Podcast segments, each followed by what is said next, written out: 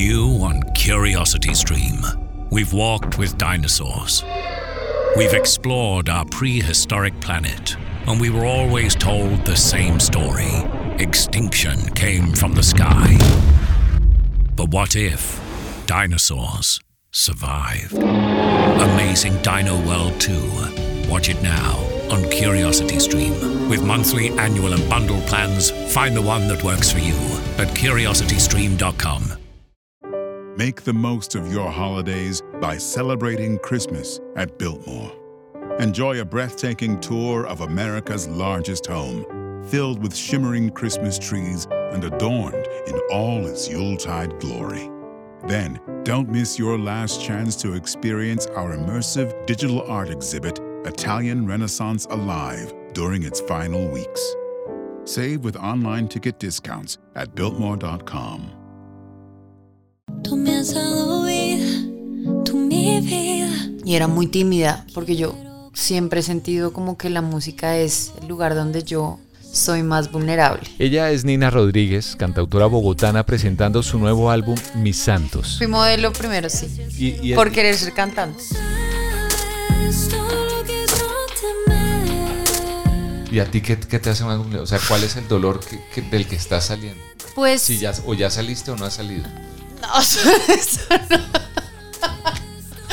Ojalá pudiera decir que el próximo disco. Ya no soy el que respiras. Siento que es mi búsqueda a por qué vine a este mundo, porque soy tan sensible. Entonces este disco para mí es de las pruebas que me sigue poniendo la, la- la vida y, y el arte es como tienes que seguir creyendo en ti todavía más y acallar muchas voces.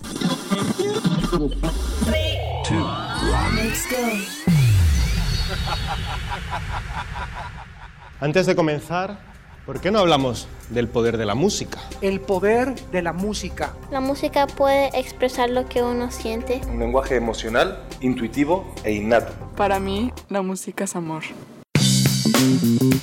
Con una clara apuesta al rhythm and blues en español, un artista de Bogotá, Colombia, que presenta en su más reciente producción canciones que se convierten en un acto liberador y lleno de esperanza en medio del dolor y el desamor. Nina Rodríguez.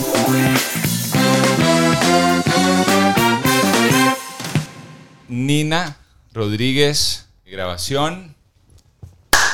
¿Por qué será que apenas le prendan una cámara y le prenden la luz y ya uno inmediatamente se... ¿Sí o no? Totalmente, es como Sí, tu sí, versión sí, sí. controlada. Porque- Además que cuando uno viene de, de contextos de cámaras y video y todo eso, es como, como que hay una hay un acto involuntario de... Además, es que antes de hablar de música con Caro, Caro es el, sí la conozco yo, pero bueno, Nina, tú eres actriz, primero modelo tal vez, Fui modelo primero, sí. y, y- por querer ser cantante. pero, o sea- es, pero es algo que por, entiendo que o, o- o- o ya no te gusta o... Mm, digamos que yo llegué al modelaje porque quería meterme a clases de expresión corporal para ser cantante.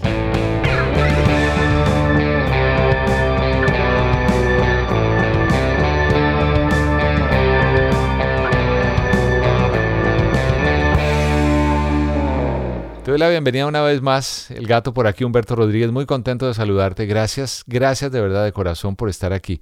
Oías al principio a una artista llena de sensibilidad, llena de honestidad en cada una de sus letras, de sus expresiones. Es Nina Rodríguez. Su música la conozco desde hace 10 años, a ella personalmente desde hace unos 6.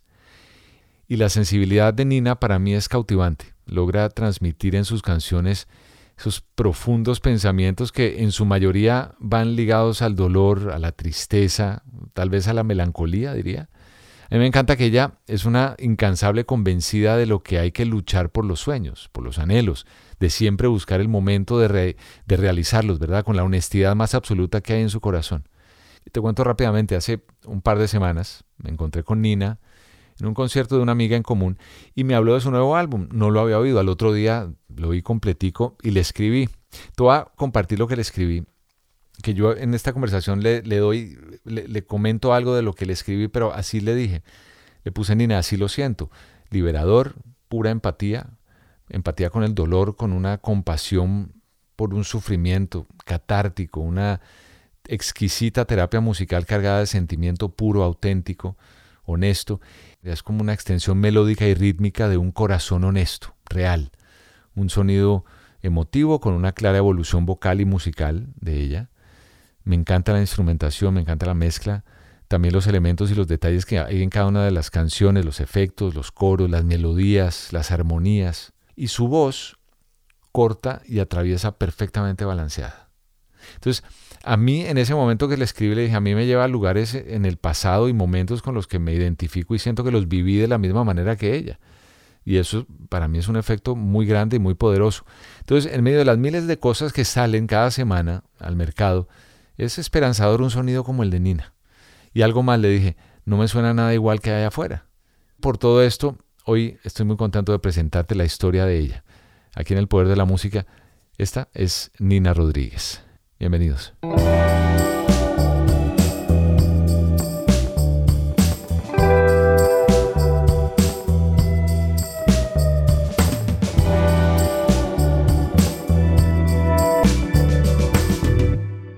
Y era muy tímida porque yo siempre he sentido como que la música es el lugar donde yo soy más vulnerable. Es como mi espacio donde no importa ni cómo me veo, ni quién soy, ni qué tengo, sino lo que comunico, ¿no?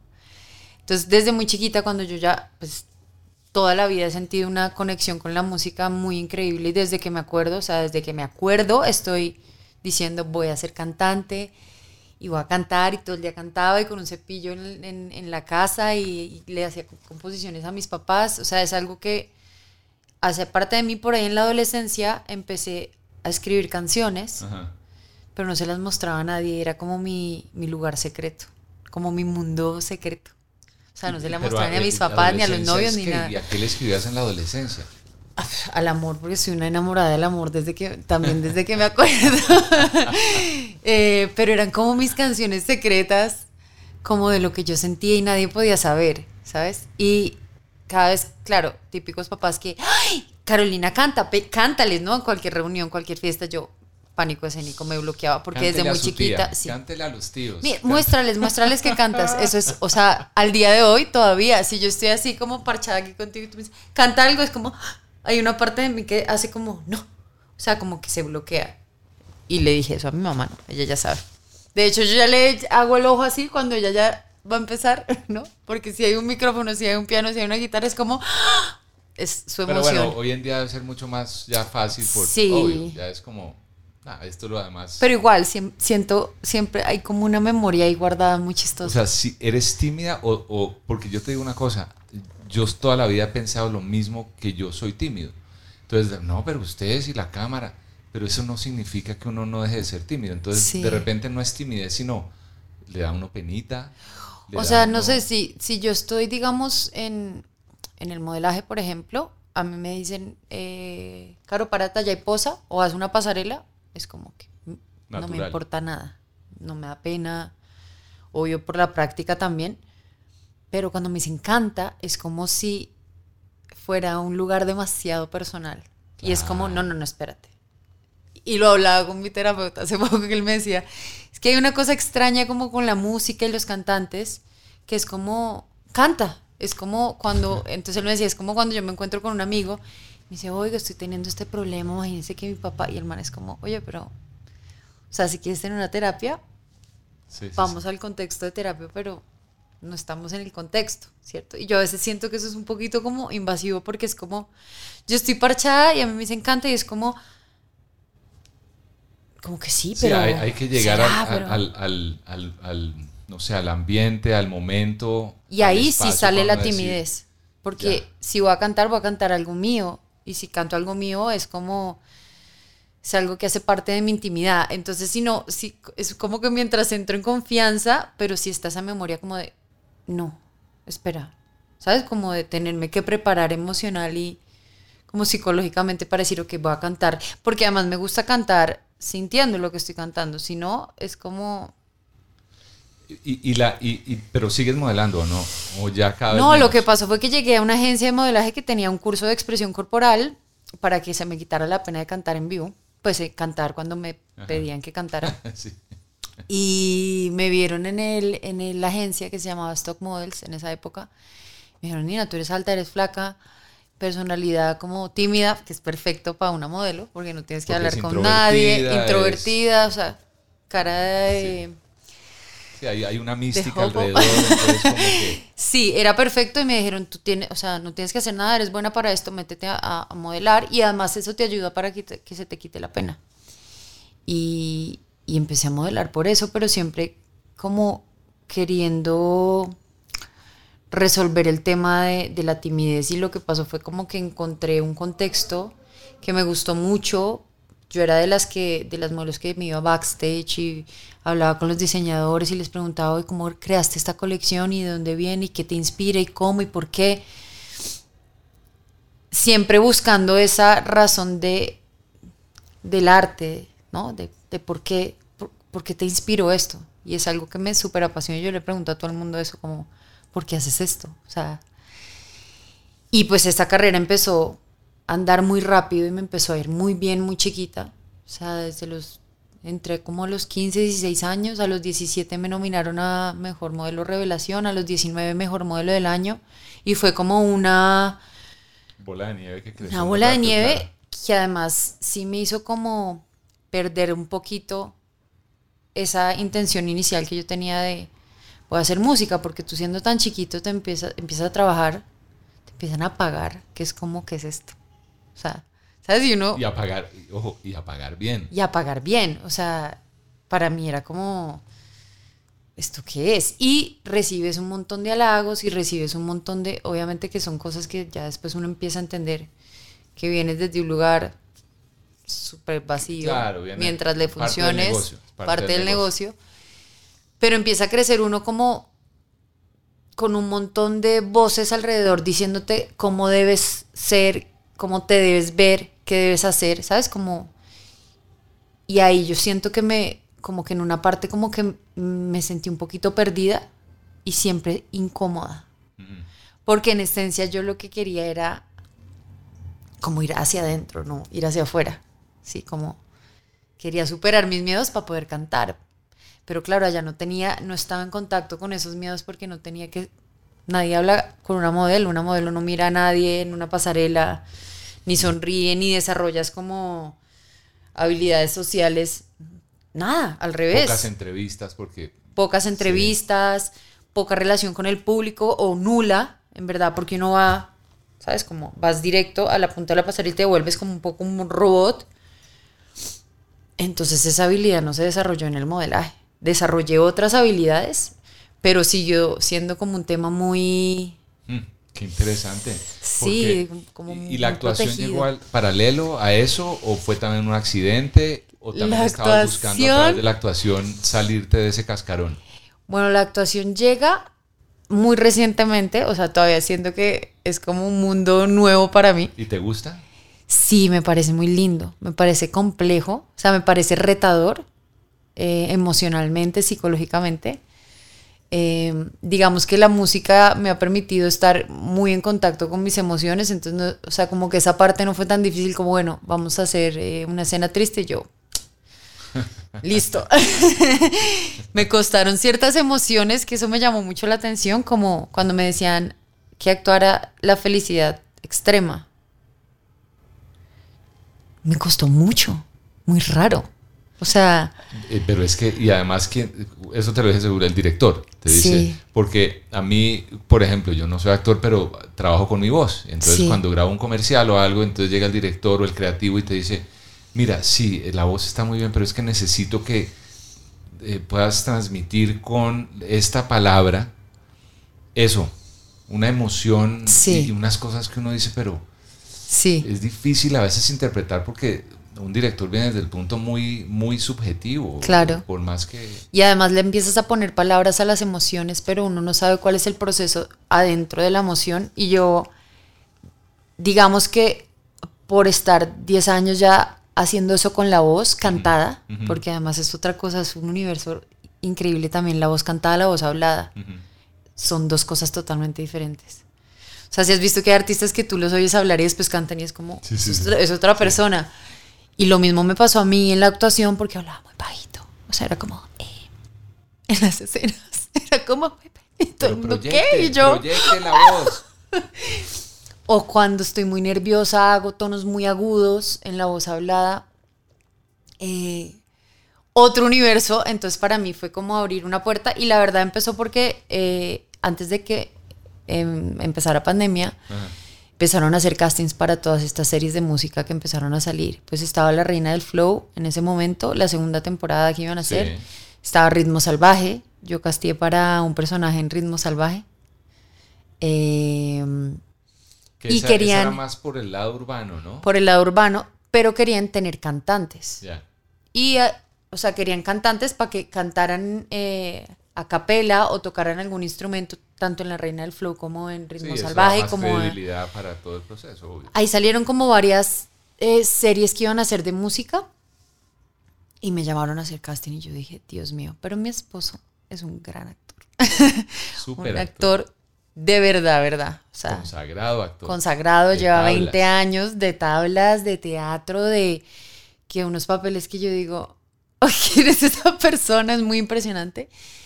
Y le dije, ¿qué hago? Y me dijo, no, tienes que, tienes que estudiar. Y volver a estudiar, que era un poco lo que estábamos hablando antes de empezar, de volver a jugar, volver a sentirse aprendiz en algo, pero aprendiz, aprendiz, o sea, como que tú llegas y es como, listo, Nina, eres un papel celofán. Y te pongo ese ejemplo porque literal era un, era un ejemplo de la clase. Yo decía, ¿qué? O sea,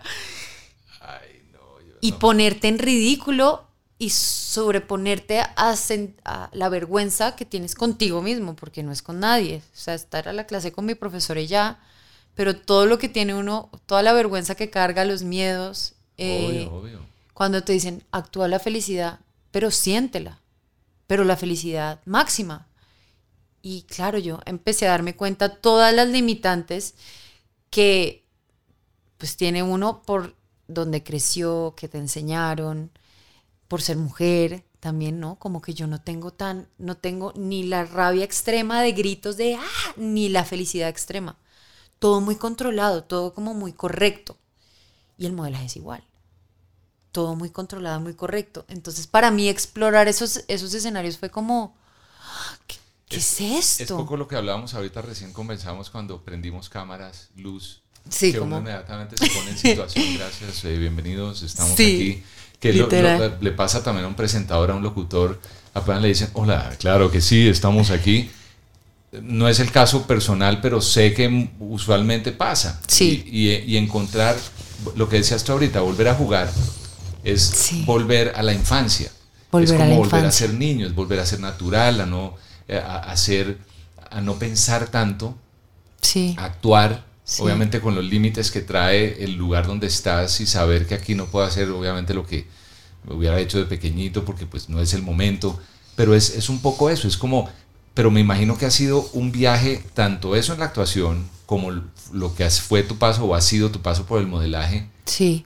involucrarlo todo eso a la música hoy día. Sí, fue, fue, fue hermoso porque obviamente en pandemia, ¿qué pasó? O sea, yo empecé a hacer estos castings, empecé a tomar clases, llegó pandemia, una tusa terrible, yo creo que la sentimos todo en todos los aspectos, pero en la música en particular era como, ¿será que vamos a volver a tocar en vivo en algún momento? O sea, como el tema de, Sí, creamos del el del encuentro sí. masivo, porque era como, y yo venía eh, trabajando un montón, empezando a tocar como más constante aquí en Bogotá y estuve acompañando a Nampa Básico, abriéndole sus conciertos, estuve en Ecuador con él, íbamos a ir a México, eh, estuve en el Movistar Arena, que fue una locura cuando él hizo este concierto y yo como que empecé a decir, "Ah, ok, ya, está pasando, ¿no? Ya porque hay toda esta previa de, de un músico, de todo lo que hay que hacer antes de salir a tocar y lo más rico de tocar, que es como por lo que uno hace todo en esta vida. Que es un trabajo además súper trabajo. Eso no Sí. es como que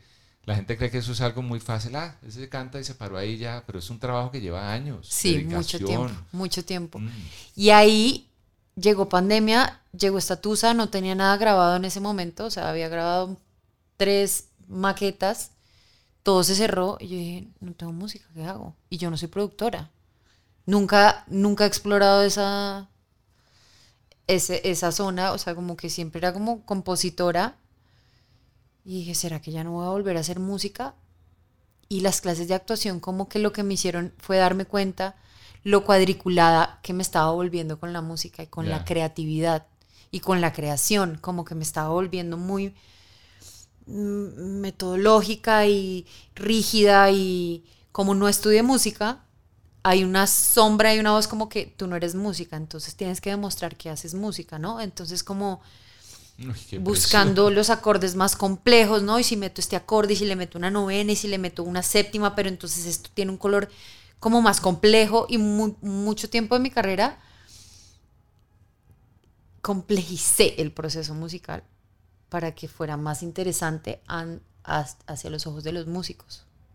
Que, es como que es- para- que es todo lo contrario. Que es todo lo contrario. Es ser, es ser muy, muy, lo más básico posible, que sea lo más honesto posible.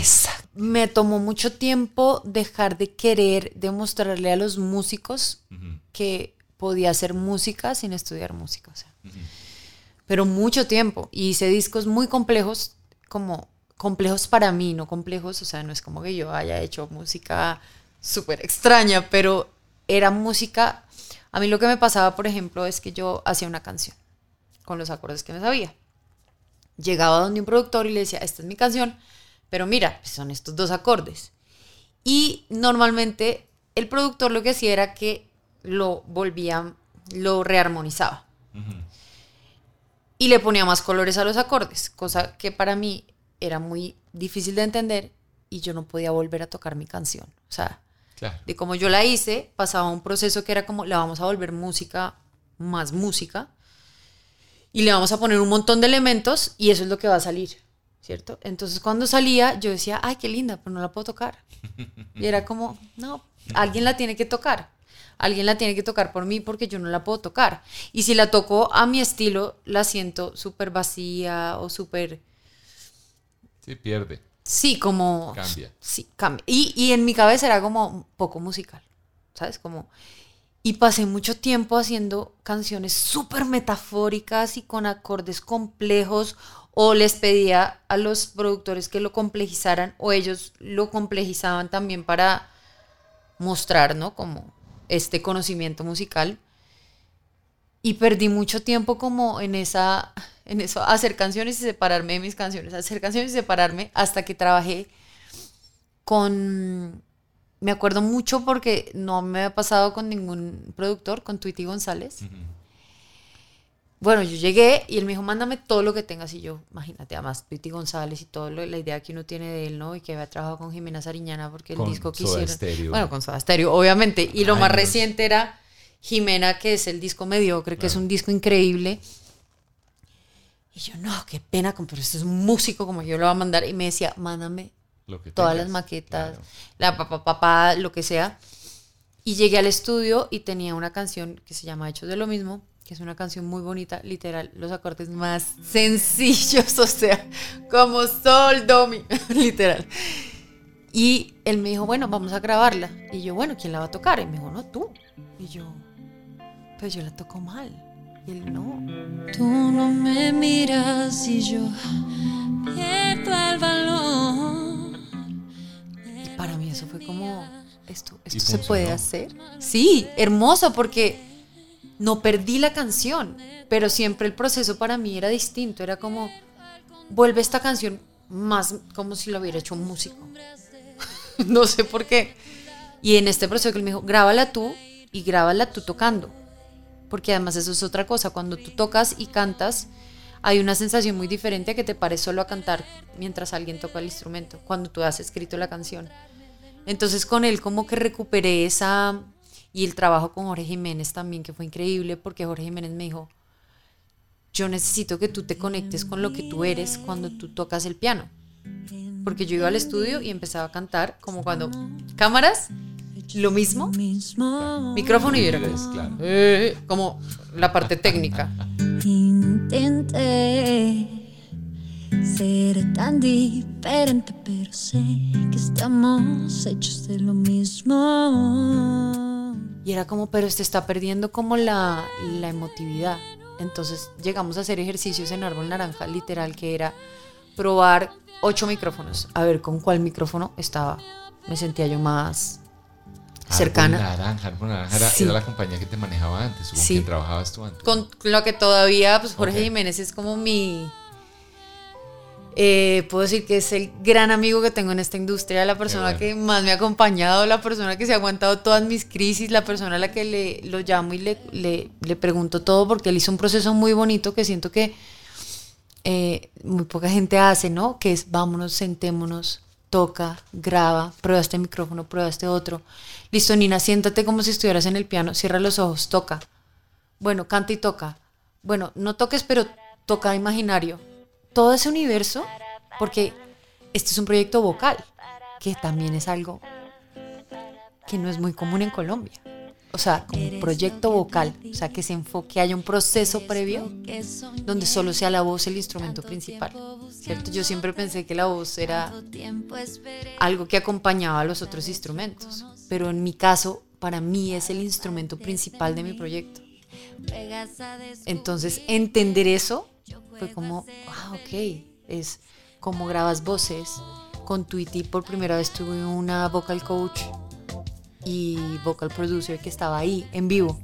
Entonces, quítale aire, ponle aire, métele ronquito, quítale ronquito, grita aquí, no, aquí no grites, aquí susurra. Y- Wow, y, eso y esa cantidad de cosas en algún momento te llevaron a, a pensar, ¿será que si me sigo este camino? Porque me imagino que son cosas ta- tan nuevas que de repente uno llega y dice,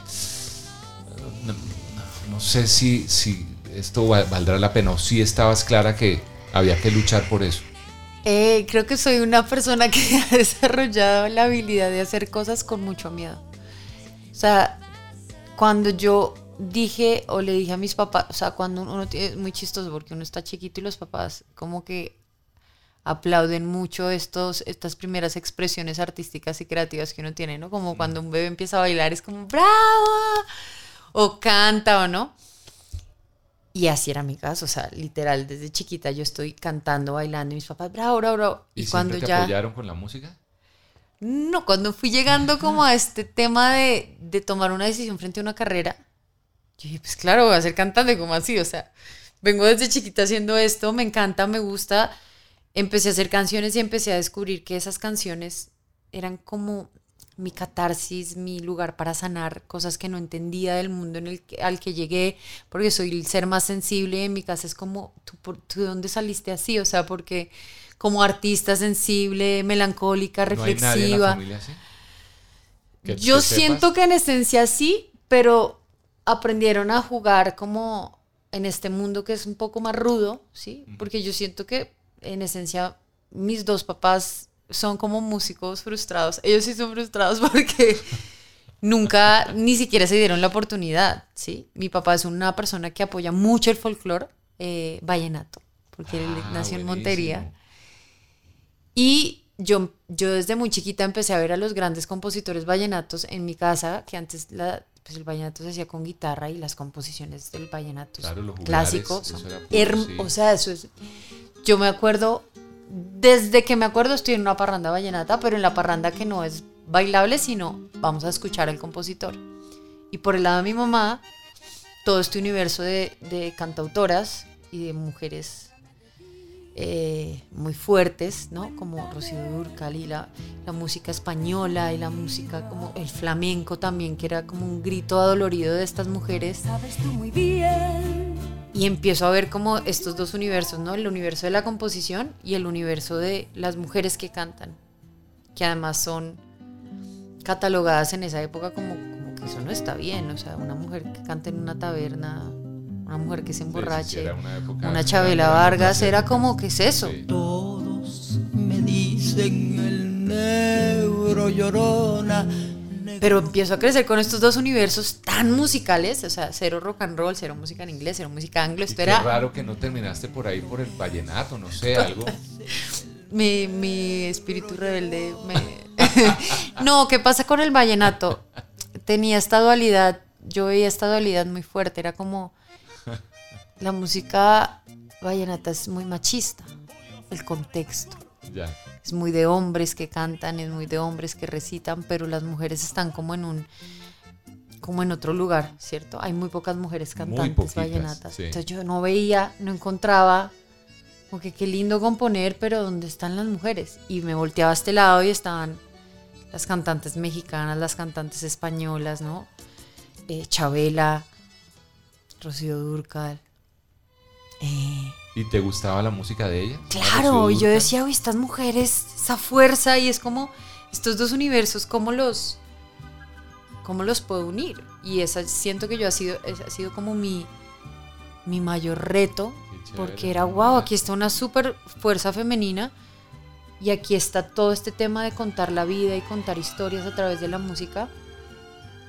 Entonces mis papás, sin ser músicos, me hicieron escuchar musa- mucha música, muchísima música. Claro. Entonces yo siento que era como mi mamá, como el sueño frustrado de tocar guitarra y cantar, y mi papá sí me decía como, no, me hubiera gustado aprender piano, por ejemplo. Y él con el vallenato es su pasión, o sea, Pero fíjate se que eso muere. me llama la atención porque siendo esa pasión de los dos por la música, yo sé que tú estudiaste ingeniería... eh, Diseño industrial. Diseño industrial, perdón. Sí. ¿Y eso qué? Eso era como aquí el título. Papi, sí, porque le digo a mi papá, carrera. quiero estudiar música, y me dice, ¿qué es como así música? O sea, Ay, no puede ser. como, no. Pero qué raro. Sí, muy claro, porque era. Entonces te digo que yo siempre he tenido como. Mi vida siempre ha sido como una dualidad, porque yo venía con todo esto y me lo celebraban. Y mi papá me regala de grado de. de del colegio ¿Qué te regaló? un piano. De grado de la universidad me regaló un piano. ¿Qué piano? Entonces ¿Lo, era tie- como- ¿Lo tienes todavía? el Sí, piano? claro, es mi piano, el que está en mi casa, mi, mi mayor tesoro. Entonces era como, sí, pero no. O sea, sí, pero no. y cuando le digo, quiero estudiar música, me dice, no, no vamos a estudiar música. No. Y entonces me toca empezar a pensar, bueno, que es como, ¿qué puedo estudiar? Estaba entre psicología, porque bueno, igual tiene que ver con las emociones. Publicidad, porque igual tiene que ver como con la psicología del consumidor y como con llegarle a, a la gente a través de campañas y logos y formas y arte. Y diseño industrial, que en ese momento era como todo lo que se le llamaba diseño industrial, pero era todo lo relacionado con diseño.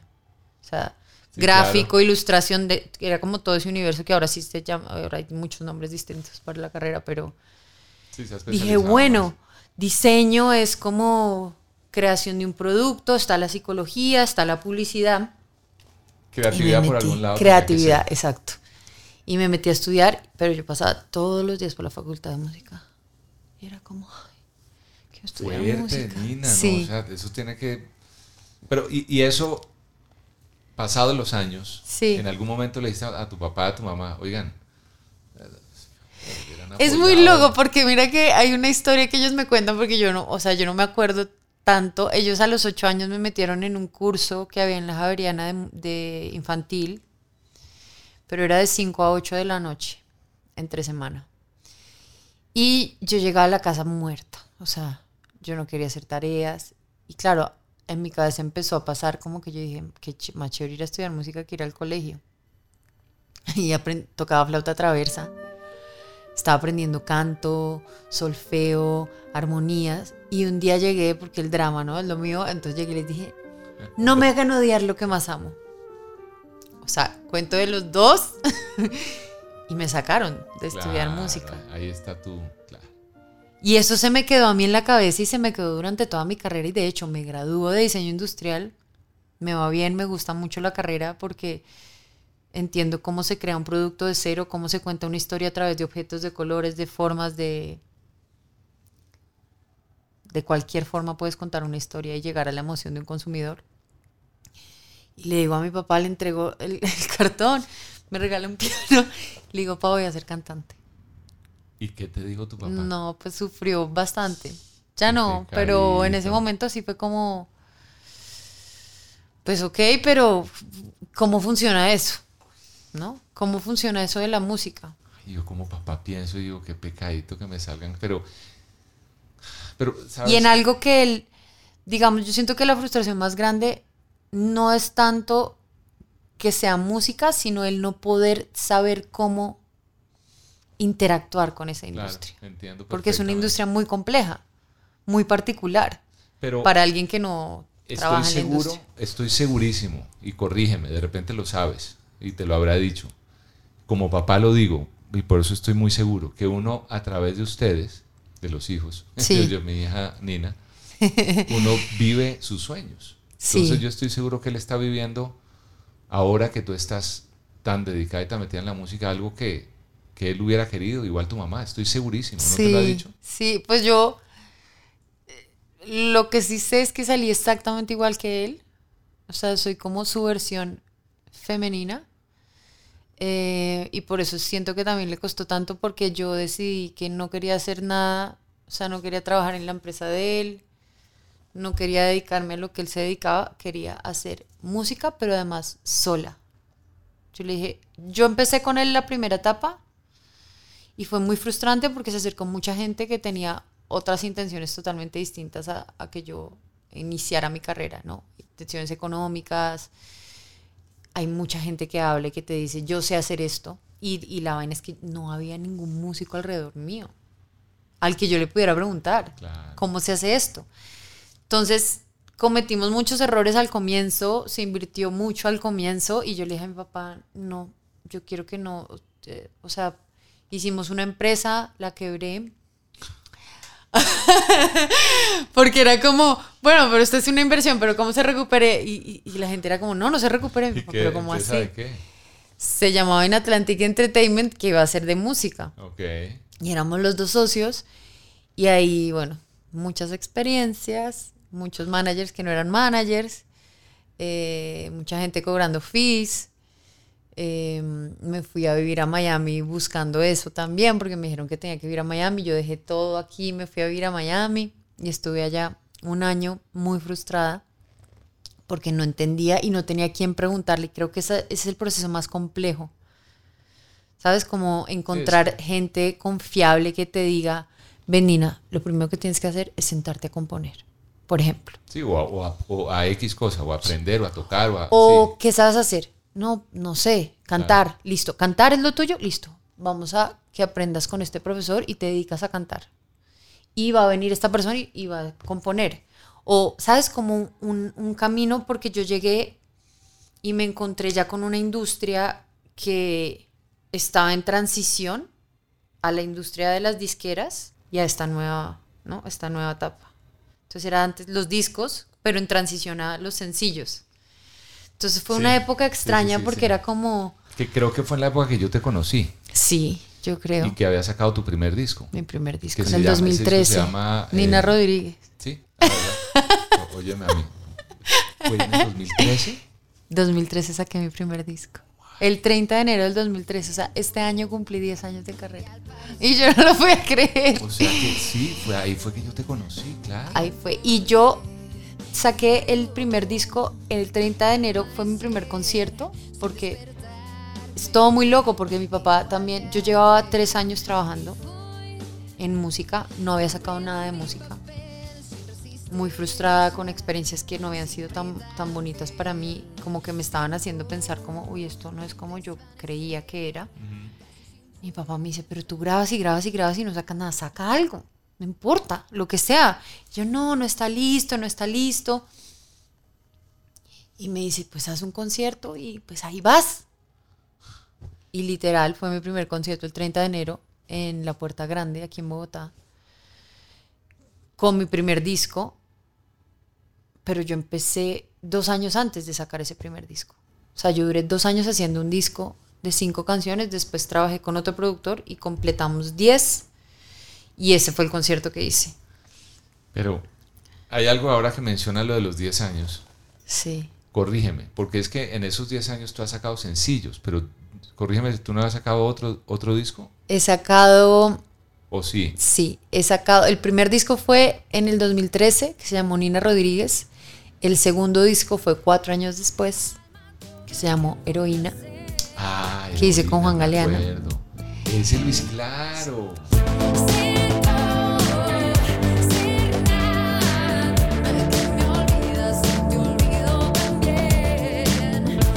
Cuatro años después, no sé por qué les cuatro, pero son cuatro, ya revisé todo. Saqué mm, dos EPs que se llamaron Ficciones, volumen 1 y volumen 2, que iba a ser un disco, pero la mitad lo hizo Juan Pablo Vega y la otra mitad lo hizo Tweety González. Esta noche no hay que hablar, solo habrá que confesar oscuros deseos. Y este año saqué Mis Santos, que es como para mí como el tercer disco Completo, sí. oficial. Sí. Que yo tendría un hogar, una familia que nada ni nadie podría separarnos. Y lo juraste hacia el cielo por los santos. Sabes todo lo que yo temé. Sabes que la vida tendré. Has mencionado varios nombres ahí claves. Sí. Son productores, superproductores, para mi manera de ver y hay eh, sentimientos muy cercanos con un Juan Galeano Sí, que claro. es, lo amo con toda mi alma. Claro. Ese fue Heroína. Sí. La evolución al siguiente, Juan Pablo Vega, que también quiero muchísimo, es otro super, o sea, son, son nombres Tweety González, o sea, un hombre argentino que ha trabajado con todos los nombres que ya mencionabas. Para mí es mi héroe porque estuvo durante muchos años al lado del teclado con Gustavo Cerati. Amé trabajar con él, fue muy Y- y- bonito. increíble. Y ahora llegas con Mis Santos. De Mateo Lewis. Mateo Lewis, que además Mateo es, es, como, un, es como un cometa Halley. Sí, sí, Ese man aparece y desaparece. Yo me acuerdo del nombre de Mateo por bandas en Bogotá. Sí. Que él, él tuvo una o dos bandas en las Sí. que estuvo. Y después se dedicó a producir.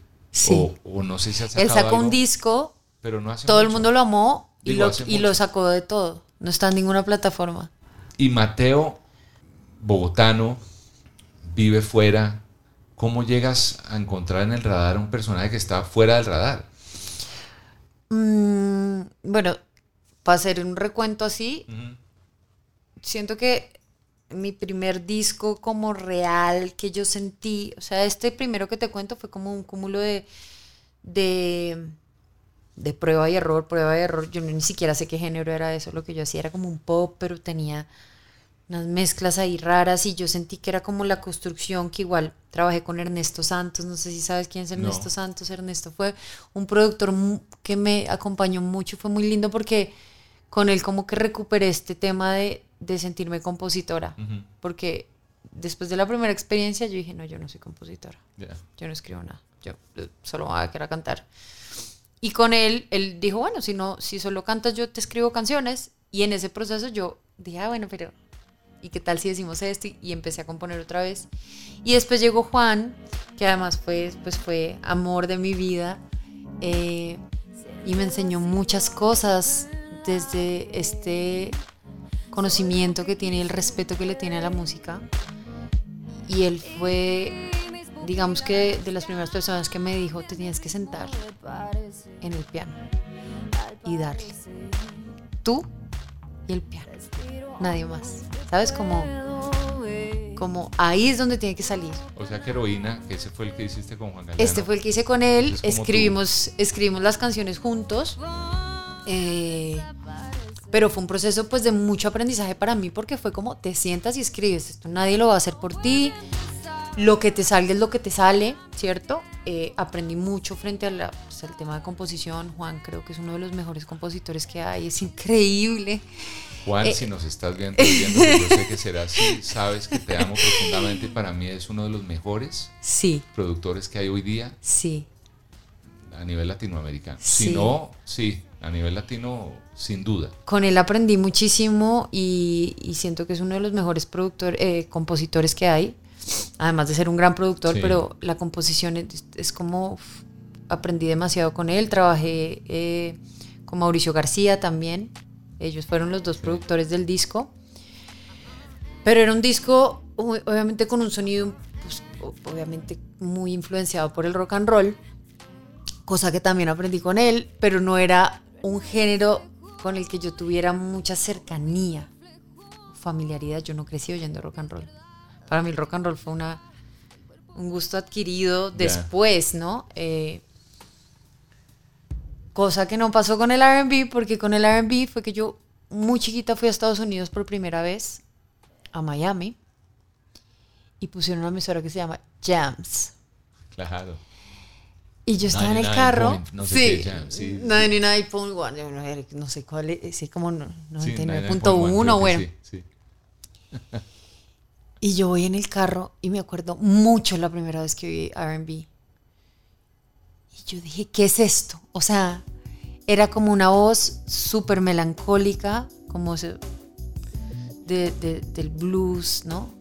Del llanto, de esta voz tan característica, Lamento, pero con un lamento. Beat como, mm, o sea, era como que estoy triste, pero soy fuerte, ¿no? Y yo, eso, eso para mí en mi cabeza fue como, ¿qué es esto? ¿Qué es? Y, y- y- y claro, la voz femenina súper, súper, ahí, súper característica. Y las voces, buscando y las voces masculinas súper sensibles, ¿no? Como estas voces como D'Angelo, que era como, na, na, na, na, na. o sea, que tú decías, este hombre que sale así musculoso y todo rudo y con esta voz tan dulce, ¿no? Y, estas voces tan, tan sentidas. Y yo encuentro ahí como un lugar donde yo sentía que toda mi vida tenía sentido y toda esta dualidad de cosas. Era como, "Ah, yo quiero hacer RB y desde muy chiquita dije, yo quiero hacer RB en español, pero eso qué era, eso era como, como así que en español.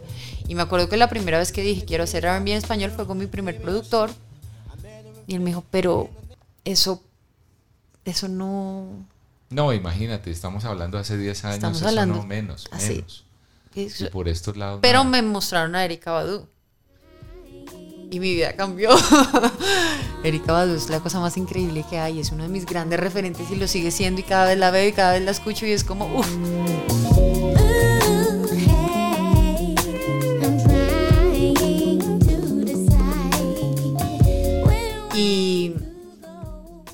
Este disco Heroína, pues tiene este, obviamente este estilo también que tiene tan característico Juan, ¿cierto? Y que conoce.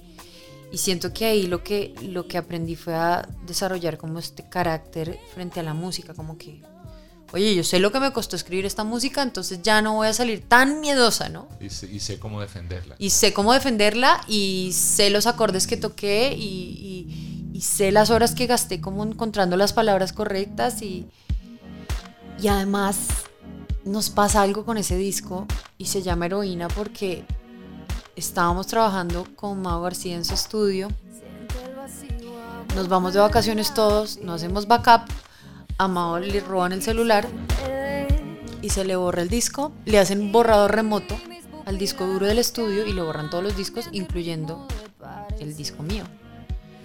Y nos toca volver a empezar. Y yo lloraba y yo le decía a Galeano como, no, no va a quedar igual, esto no era igual. Y me dijo, nunca va a quedar igual. Pero no nos han quitado nada. Estamos aquí, está la música, está tu voz. No nos han quitado nada. Hay que volver a hacerlo. Y ahí le puse heroína porque fue como un acto heroico.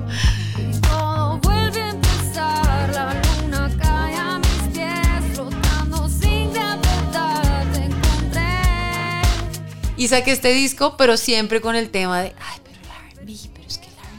es que cómo se hace RB en español. Y me acuerdo que le dije, eh, a Gali le dije, yo quiero hacer RB. Y fue ahí como un medio, una medio discusión artística. Y además le dije, y además voy a trabajar con otro productor. y ahí fue que llegó Juanpa Vega, y a Juan Pablo Vega, que es una maravilla, que lo amo porque fue el primero que me dijo, hágale. Yo, R&B en español, y me dijo, R&B en español. Y yo, ¿qué? O sea, no puedo creer. Que ese fue un disco que grabaron en, allá En México, en el desierto. Ese- ese es un Con Dani Vitrán, estudio. con Miguel Rico. Otra experiencia totalmente distinta. Como casi nada de preproducción, como vamos a ir allá y a sentir. Y yo decía, pero eso cómo es. Yo venía con Gale como de una escuela un poco más de la preproducción, de, antes de ir a grabar, ¿cierto? Y Juanpa es más, vamos a hacerlo allá. Porque confía mucho en el lugar, ya lo conoce. Dani Vitrán, que es el ingeniero y pues el dueño del desierto, que es increíble, una persona muy linda. Miguel también, que ya hace parte como de su parche. Él sabe cómo hacerlo, ¿no? Y yo fui como, como con unas ideas melódicas y como con unas ideas, pero todo er- lo vamos a hacer allá. Y vamos a hacer canción por día. Y la vamos a grabar. Y yo dije, wow, esto es otra experiencia. Y bueno, el desierto es un lugar alucinante. Y me encantó porque fue Gravedad, salió de ahí, que es siento yo que es la primera canción que, que yo digo, esto duda, es lo que querías. lo que yo quería hacer.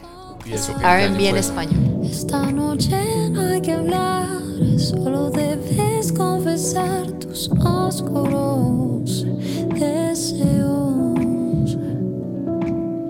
Es esta complicidad, nuestra electricidad no miente. No sé por qué me demoró cuatro años en cada disco, pero es como si Bueno, pero lo- tuviera que vivir un montón de cosas para sacarlo. Trata de que en el próximo no se demore tanto. Sí, exacto. Entonces Este llegamos a mis tanto. santos. Y llegamos a mis santos. ¿A qué santo le estás rezando? Llegamos a esta tusa de la, de la pandemia. Yo realmente me siento muy perdida. O sea, más perdida de lo normal porque uno normalmente está perdido, ¿no? Como que uno se siente como que ahora qué voy a hacer, ¿Qué- y, y si esto funcionó y gravedad funcionó y cómo replico gravedad. Pero entonces trabajé con Tweet y otras canciones que eran más de cantautora. Pero llego hasta sitio y digo, ¿será que ya, será que esto es una señal? Todas las bobadas que uno piensa, ¿no? Como, ¿será que esto es una señal para ya no seguir, para parar? Y empiezo a meditar mucho. Como yo siento que la mayoría de gente empezó como a cuestionarse este tema de, De la existencia. de la existencia, de la tranquilidad, de la calma, de, De la pues, porque uno encerrado, que, que- que leer y meditar y no quererse, y si estás con alguien en tu casa, no querer acabar con todo. Y empecé a meditar mucho y, y en mis meditaciones como que siempre la música era, no, todavía no, yo, "Mm, pero bueno, será, no sé qué. Y una noche soñé con Ale Giuliani, que fue mi baterista mucho tiempo durante todo el proyecto de Heroína. Es un baterista increíble argentino que se fue a vivir a Buenos Aires y me abandonó. Pero sueño con él y yo soy como súper, yo ah, me encantan los sueños así que son como, "Ay, ¿por qué habré soñado con esta persona? Y yo le escribí, le dije, oye, soñé contigo, que nos veíamos y nos saludábamos y súper emocionante, no sé qué. Y me dijo, bueno, ¿y en qué estás? Y yo le dije, no, estoy súper frustrada porque no sé con quién trabajar en Colombia, pero no sé si quiera trabajar con alguien más en Colombia. Quisiera trabajar con alguien distinto. Eh, sigo con la idea del RB, es complejo porque sigue siendo un género bastante nuevo, siento yo. Ya no tan nuevo como antes, porque ya hay unas propuestas eh, en México, hay Sobre mucho RB en sí. español. Eh, ya hay mucho parche en México de en español. Eh, bueno, y Jessie Baez también, que ya lleva más tiempo. Hay ya, ya, ya, ya hay listados que se llaman R&B en español, ¿no? Entonces ya hay como un universo. Y le dije, pero no sé qué hacer, estoy frustrada. Y me dijo, ¿por qué no trabajas con Mateo Lewis? Y yo, ah, no, pues, sería increíble, pero, Pero- Mateo Lewis, no ¿dónde existe. está? Nadie lo conoce, nadie tiene el celular, no tiene redes sociales. Es- Y me dijo, no, yo soy amigo de él, muy amigo de él, déjame, yo hablo con él. Ah. O sea, te digo que en la música siempre he tenido miedo porque siempre he sentido que o debía estudiar música o lo puedo hacer mejor o bueno, esta exigencia tan grande que uno tiene y este olvido del juego y de la creatividad porque sí, como un acto como de desahogo. Pero la música siempre, siempre pasa algo así. Siempre llega una persona cuando yo estoy en mi mayor grado de frustración, siempre aparece alguien que dice, oye, ¿y si, ¿y si hablas con esta persona? Porque así fue con Jorge Jiménez. Galeano me dijo, la única persona en la que yo confío en esta industria se llama Jorge Jiménez. Háblate con él. Y yo me acuerdo que me senté y él ni quería ser manager. Y yo, bueno, vas a ser mi manager. Yo no voy a ser manager, que es otro tema. Eh, y, y, y Ale Giuliani me dice, bueno, yo voy a hablar con Mateo. Y todo esto fue un proceso súper chistoso porque Mateo no tiene redes, entonces el celular, primero un mail, entonces hicimos una- un Zoom, pero sin cámara. Y como ir construyendo una relación totalmente a distancia porque él estaba en Austin, Texas en ese momento. ¿Y dónde vive ahora? Eh, vive en Los Ángeles. Es que es, es perdido del mapa ese man. Vamos a grabar en Los Ángeles. Voy a grabar en Los Ángeles por primera ¿Cómo vez. así? Ot- Otro. Ya, ahora sí, más rápido el, el- siguiente ya está también. sí. Pero bien, entonces, mis santos. Mis Te santos. conectas con Mateo. Me conecto con Mateo, Mateo, le digo a Mateo, oye, yo estoy obsesionada con el R&B, y él me dice, yo también. Pero él es como gringo y colombiano, tiene como tiene esa doble nacionalidad literal. Entonces tiene mucha cercanía con el blues, con el jazz, con el soul, con el neo soul, con sabes, como con el R&B. 100% y ahí encontramos este punto de obsesión entre los dos y empezamos a enviarnos música, música, música, música. Él me manda, me envía RB que yo nunca había escuchado, yo le, yo le envío las canciones que a mí me gustan y los referentes. Y él me, envía una primera canción que se llama El aire que respiras, que hace parte de este disco. Y yo digo, "Ah, esto está hermoso, esto es, o sea, es, es perfecta, es perfecta, o sea, es perfecta.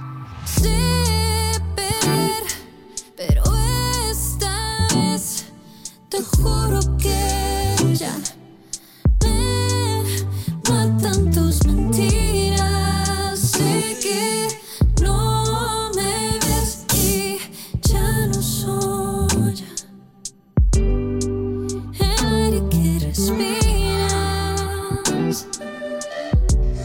me dice, hagamos un disco. Y yo, pero un disco.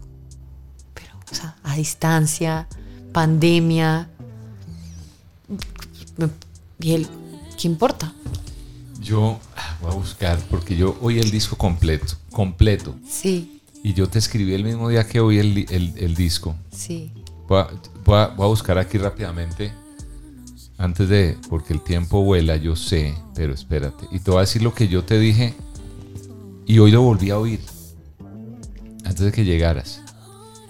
Y, y encontré otras cosas. Me parece chévere porque, porque va uno encontrando siempre cosas nuevas, y eso me gusta cuando uno encuentra un disco, Mm. un álbum donde pasa eso. Yo hablaba de, te dije que es liberador, que es pura empatía con el dolor, con una compasión por un sufrimiento catártico, una terapia musical cargada de sentimiento puro, auténtico y honesto. Y te di otras, otras cosas. Muchas gracias por esas palabras. No sé si esa interpretación es algo que tú sientes que es, porque hoy que lo volví a oír, encontré que hay como un, eh, una, eh, un reconocimiento de, de un dolor, Sí, de sanar ese dolor, esa herida, sí, y también algo hacia futuro con esperanza. sí. ¿Sí? Es- Sí, es- tal cual. Em, fue un disco que hicimos sin que nadie, absolutamente nadie opinara. Éramos los dos en nuestros universos. Compartimos muchos espacios y muchas eh, charlas sobre lo que nos hace más vulnerables. ¿Y a ti qué, qué te hace más vulnerable? O sea, ¿cuál es el dolor que- que- del que estás saliendo? Pues Si ya, o ya saliste o no has salido. No, eso no. Ojalá pudiera decir que el próximo disco, mi papá me pregunta mucho eso, oye, tu música es triste. Pero em, yo siento que es mi búsqueda, como ya ahí, no, no- ahí pues está el artista, pero es mi búsqueda personal a, a por qué vine a este mundo, porque soy tan sensible Ok. porque siento las cosas de esta manera como desbordada, porque soy tan reflexiva, porque soy tan melancólica y no tengo una referencia muy cercana de por qué yo soy así, ¿sí? O sea, nací siendo como un como un ser distinto a mi familia, teniendo una familia totalmente amorosa y que me ha protegido y me ha acompañado, pero siempre era como que desde muy chiquita he cuestionado absolutamente todo. ¿Por qué esto? ¿Por qué la belleza? ¿Para qué la belleza? ¿Por qué? ¿Para qué sirve? ¿Para qué sirve el, el dinero? ¿Qué pasa si no se tiene? ¿Para qué sirve el arte? ¿Para qué sirve la creatividad? ¿Para qué sirve el amor? Y esta, esto Como un sí niño es... se cuestiona todo en la vida. Exacto. Y eso, y- y- pero eso no se me quitó. No, buen- buenísimo, seguirás siendo niña y eso te, da- te va a dar siempre material. Sí, pero digamos que por mucho tiempo pensé que el mundo no era para personas tan sensibles y que yo tenía que ser, volverme como un ser más fuerte y más rígido y no confiar tanto en la gente y el tema de la bondad. eh, como que me encontré con muchas puertas y las experiencias que me ha dado la música es como han sido duras, han sido de muchos no, han sido de muchas eh, de todas estas ideas alrededor de los estereotipos y haber sido modelo es como fue como mi mayor Claro. eh, enemigo en esto porque era, ay, la modelo que quiere cantar y no, no, no. Es la cantante que trabajó como modelo y llegó a esta oportunidad. eh, Y mm, digamos que lo que más me ha incomodado es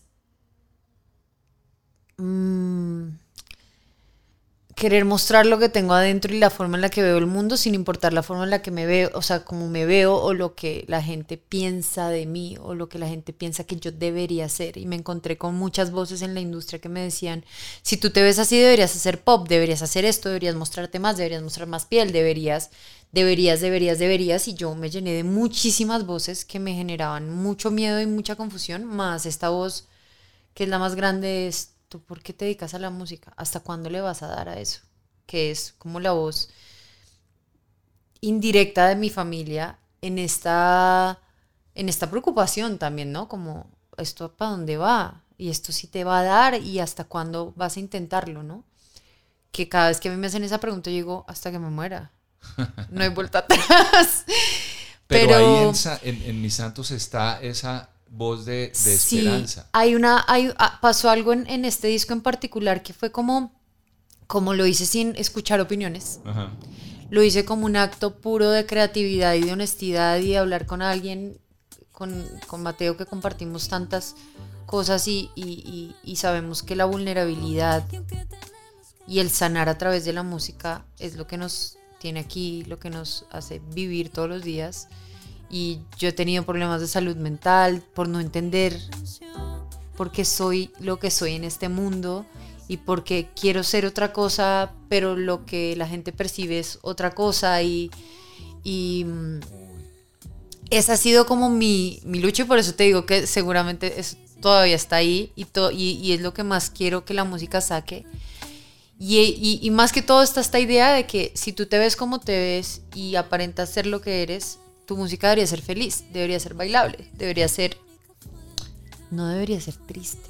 Y, yo me encuentro con mucha gente que me dice, ¿tú escribiste esa canción? Y yo digo, sí. Porque hay una idea de...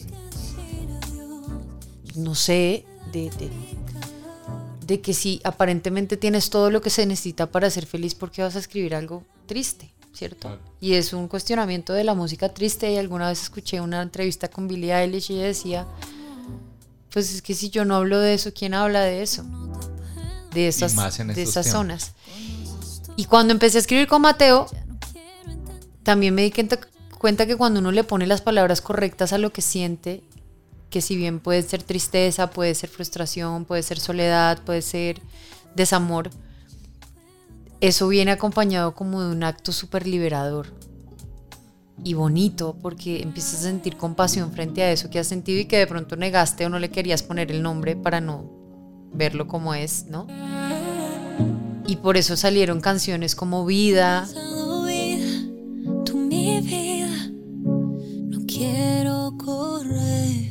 Salieron canciones como Remordimiento, que es una bachata, cosa que fue como que Mato me dijo, hagamos una bachata y yo, pero una bachata. Pero muy juguemos. moderna, una bachata muy moderna. ¿Sabes? Como que ahí fue el tema de, ¿y qué importa? Y juguemos. ¿Y por qué no vamos a jugar? ¿Y por qué tú no puedes hacer una bachata?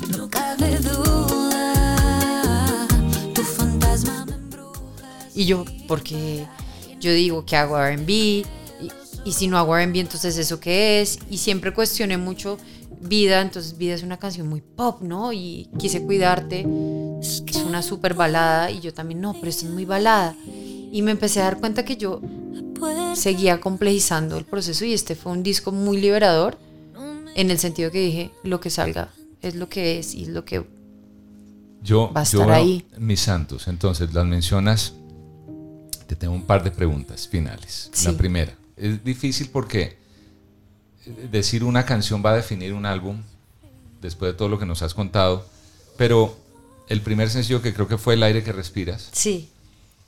Pero remordimiento, que tiene ese, ese movimiento que es alegre, que es un poco más alegre en medio del nombre y de Remordimiento me saca mucho de mi zona de confort, me incomodó mucho hacerla.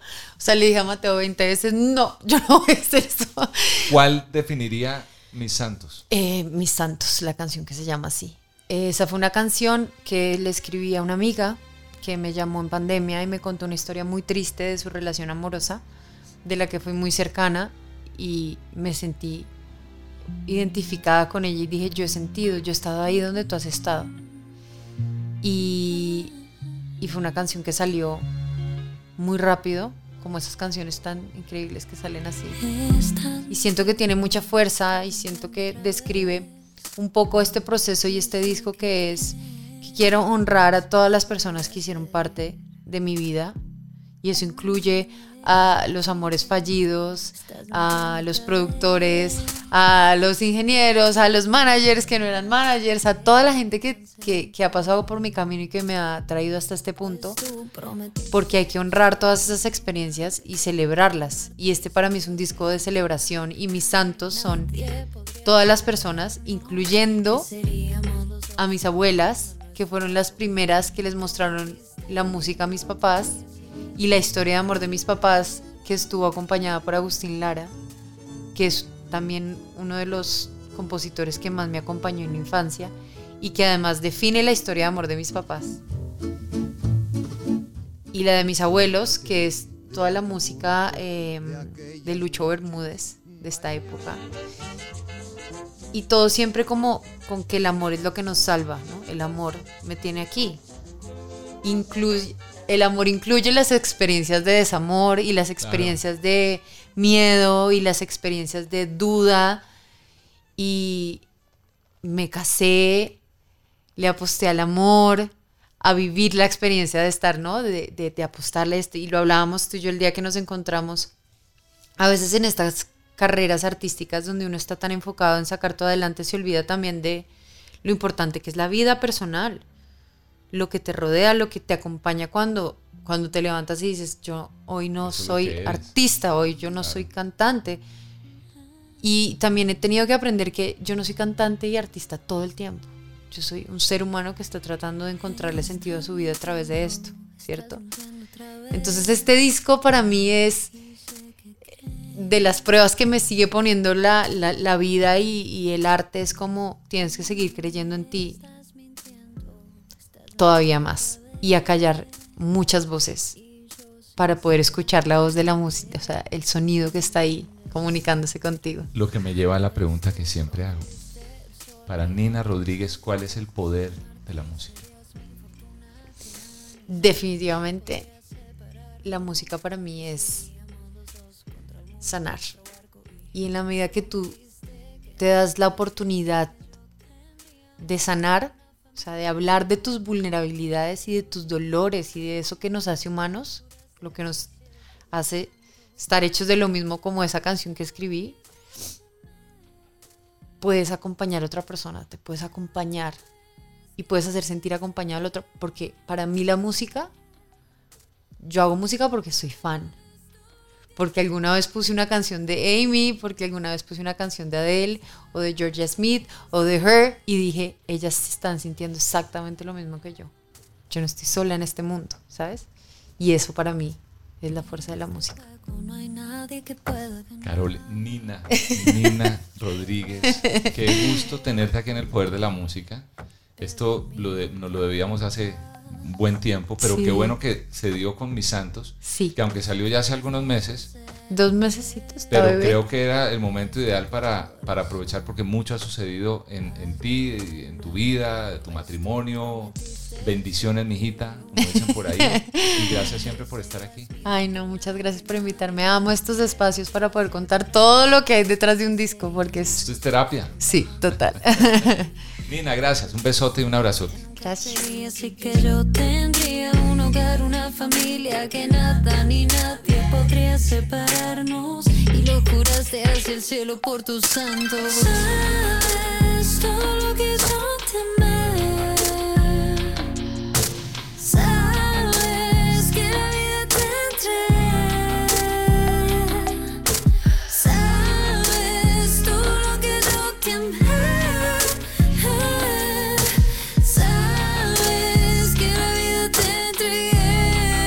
Gracias nuevamente a Nina por haber dedicado una tarde entera de un fin de semana para abrir su corazón, su alma, compartir su historia. Yo me despido con un poco de Mis Santos, que es el sencillo que mencionaba al final de nuestra conversación y es el que le da el nombre a su más reciente álbum.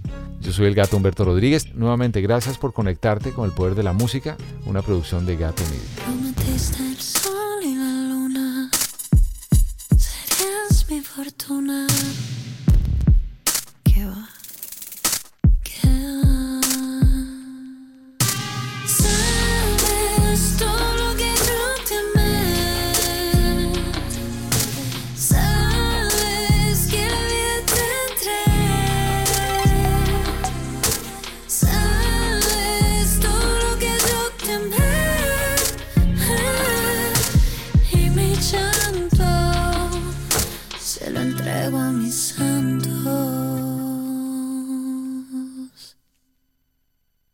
Cuando el tráfico te sube la presión, nada mejor que una buena canción.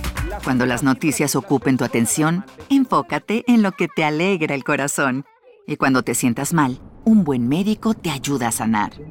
Sabemos que mantener tu salud es tu prioridad, también es la nuestra en Kaiser Permanente, donde trabajamos juntos para cuidar de todo lo que tú eres. Kaiser Permanente, para todo lo que tú eres. Kaiser Foundation Health Plan of the Mid-Atlantic Stay Inc., 2101 East Jefferson Street, Rockville, Maryland, 20852. With the Lucky Land slots, you can get lucky just about anywhere. This is your captain speaking. Uh, we've got clear runway and the weather's fine, but we're just going to circle up here a while and uh, get lucky. No, no, nothing like that. It's just these cash prizes add up quick. So I suggest you sit back, keep your tray table upright, and start getting lucky. Play for free at LuckyLandSlots.com. Are you feeling lucky? No purchase necessary. Void where prohibited by law. 18 plus terms and conditions apply. See website for details.